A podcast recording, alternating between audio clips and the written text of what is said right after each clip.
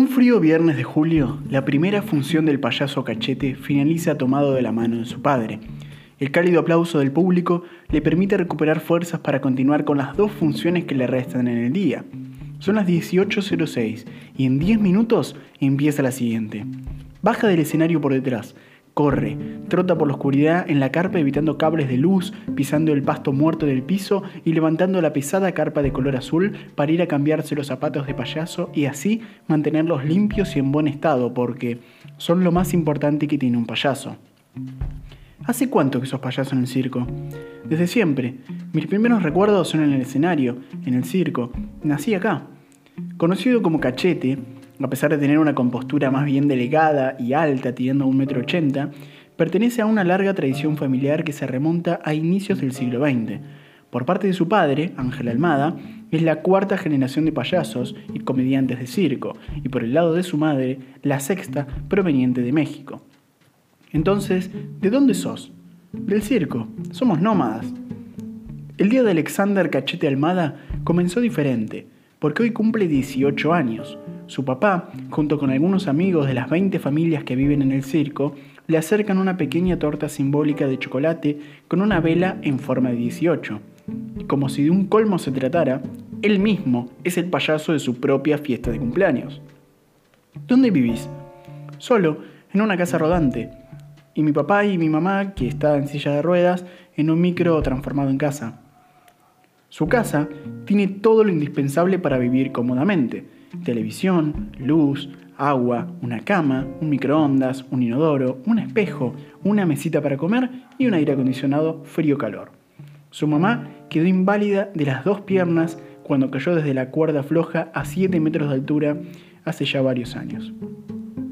Aprovechando la cercanía con la ciudad de Buenos Aires, Cachete utiliza las mañanas para salir a caminar y conocer distintos lugares que no está, cuando no está practicando y perfeccionando su show.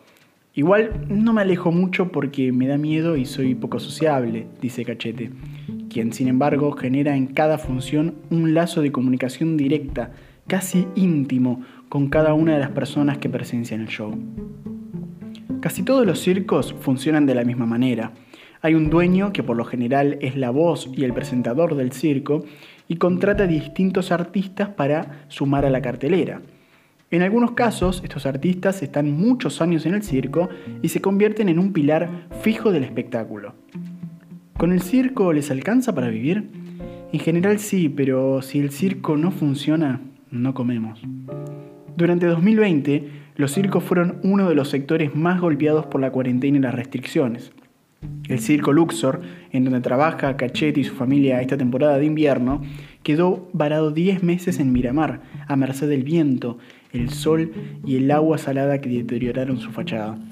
Sin poder dar funciones por la cuarentena, todas las familias tuvieron que rebuscárselas con pequeñas changas y trabajos para subsistir.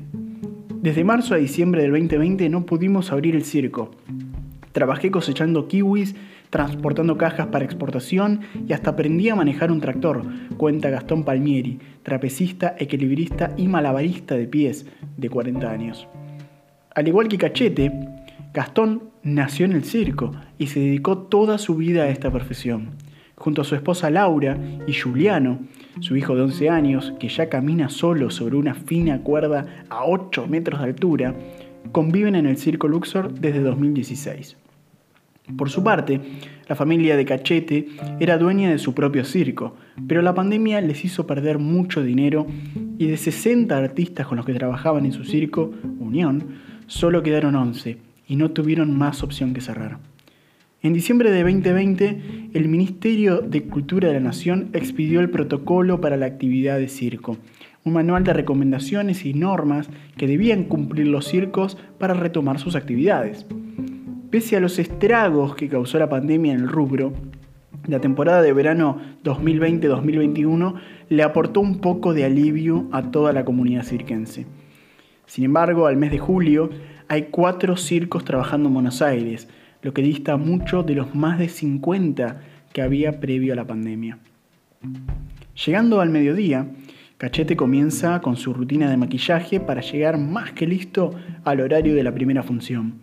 Utiliza frizz para el cabello con la intención de levantarlo y despejar su cara, y frente al espejo abre el estuche de maquillaje y hábilmente se pinta la cara de blanco con un tono marrón en los cachetes, delineador azul en sus ojos y unos bigotes a lo Chaplin y se pega una nariz de color rojo caramelo.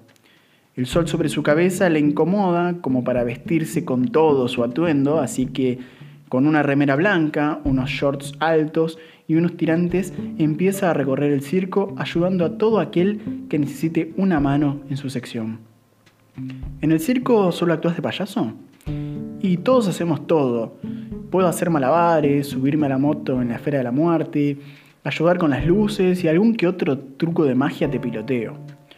Luis Zelaya, de 29 años, uno de los electricistas del circo, pero que a su vez es payaso y acróbata, se acerca a Cachete para pedirle que lo ayude con una de las luces centrales.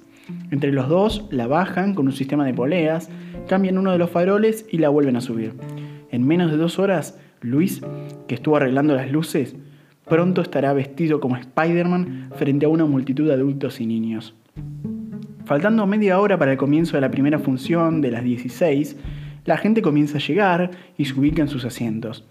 En el interior del circo, el humo, las luces, la música, el olor a pochoclo y los murmullos de fondo empiezan a generar un clima de fiesta y alegría. Cachetes se encontraba hablando con Ezequiel Dretzner, de 34 años, malabarista y compañero de uno de en uno de los actos. Cuando se cruza con su papá Ángel y le dice, fíjate que tenés mal el monio al revés, para enseguida darse cuenta que él también tiene un problema en su atuendo. Uy, se me despegó esta tirita. Eh, bueno, en un minuto la coso. ¿Qué sentís en el escenario? Uf, sacarle una sonrisa a la gente es vida. Me gusta que la gente se ría de mí, por la ropa que me pongo, por cómo me muevo, porque soy flaco, pero no me gusta cuando, por ejemplo, suben a alguien del público y se ríen de él. Si pagaste una entrada es para reírte de lo que ves y no de vos. El show está a punto de comenzar. El público ocupa el 70% de las butacas a pesar de que el protocolo solo permite el ingreso del 30%. Todos con barbijos, separados entre sí, con las manos higienizadas con gel en la entrada, ansían sorprenderse todos por igual. Dante Echegaray es el, el anfitrión, presentador y dueño del circo. La función del presentador es como la voz omnisciente que sabe todo lo que va a pasar y aún así exagera sus comentarios para generar curiosidad e ilusión en los espectadores. En el circo somos una familia. Empecé de chico y mi sueño era tener el mío propio. Y hoy entrado en mis 50 puedo presumir que lo cumplí. La familia de Dante es de Uruguay y desde hace 8 años que su circo recorre las ciudades argentinas. Las luces bajan y solo un proyector de luz se posa sobre el escenario. Allí entra Dante, vistiendo un saco de color vermellón oscuro, una camisa negra y un jean azul. Con el micrófono en la mano, da la bienvenida y el comienzo del show. ¡Todas las manos arriba! Enseguida, las luces comienzan a brillar. Rojo, verde, azul y violeta son los colores predominantes que se mezclan con el humo. Mientras Dante anticipa lo que vendrá, a tres metros atrás del telón, Cachete junto a Ezequiel, Luis y dos payasos más, vestidos como bomberos, se preparan para pisar los tablones del escenario.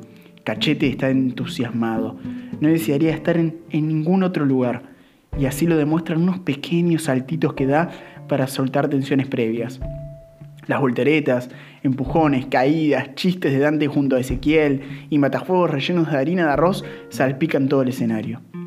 Esa primera intervención no dura mucho más de unos 8 minutos y al concluir, de nuevo en la oscuridad del backstage, Cachete tiene que limpiarse rápido y buscar sus instrumentos porque en 20 minutos sale junto a su padre en su momento único de la función. No hay muchos payasos que toquen instrumentos, ¿no? No conozco a ninguno. Me gusta creer que eso es un factor distintivo que tengo que me diferencia del resto. No soy perfecto y busco aprender de mis errores, pero es muy divertido mostrarle a los niños instrumentos que nunca vieron. El cumplimiento de la escolaridad de los menores que viven en el circo es también un problema. Elegí dejar el secundario para dedicarme a tiempo completo al circo, pero mi intención es estudiar conservatorio de música porque en mi acto me distingo tocando la trompeta, el piano, la tuba, tambores y el violín, explica Cachete. A pesar de que la resolución CF número 174 del 2012 establece que los niños y niñas que viven en circos deberán ver garantizada su asistencia y continuidad de los estudios en cualquier parte del territorio nacional y contarán con un pase abierto para facilitar el traslado en cualquier momento del año, muchos optan por renunciar más temprano que tarde. Previo a Cachete empiezan los malabares con los pies de Gastón, quien antes de salir a escena abrazó a su hijo y rezó un Padre Nuestro. Cilindros, barriles y caras de póker gigante son solo algunas de los artefactos que utiliza para impresionar a la audiencia. Ahora sí, Dante introduce a los Almada, padre e hijo en el escenario. El primero en salir es Ángel, con un conjunto de saco blanco y pantalones negros, posicionado a la derecha del escenario frente a un piano. Hace jugar a la audiencia con canciones fácilmente reconocibles como Mayonesa y Despacito. Con el ambiente caldeado, entra Cachete y la dinámica del show consta de un ida y vuelta entre Ángel y Cachete tocando los distintos instrumentos. El público no deja de aplaudir y menos aún cuando se escucha la última canción, Brasil, decime qué se siente. Reverencia y se baja el telón. Cada show tiene que ser único. No importa si hay dos personas o dos mil en la tribuna. Hay que sacarles una sonrisa como dé lugar, dice Cachete. Un intervalo de 10 minutos hace que todas las personas eh, y artistas salgan a las tribunas para vender ellos mismos golosinas, refrescos y dar la posibilidad al público de sacarse fotos con Goody y Buzz de Toy Story. Cachete agarra una canasta con bolsitas de caramelos y se desplaza pidiendo permiso entre los asientos. Dante toma de la mano a una niña que no encontraba a su papá y dice por el micrófono, Papá Matías, dejaste mal estacionada a tu hijita. Mirá que si no se queda en el circo, ¿eh? Una madre de pronto se acerca a Dante para mencionar que hoy es el cumple de su nena Keila, por lo que el canto de feliz cumpleaños se escucha en todo el circo al son de los aplausos.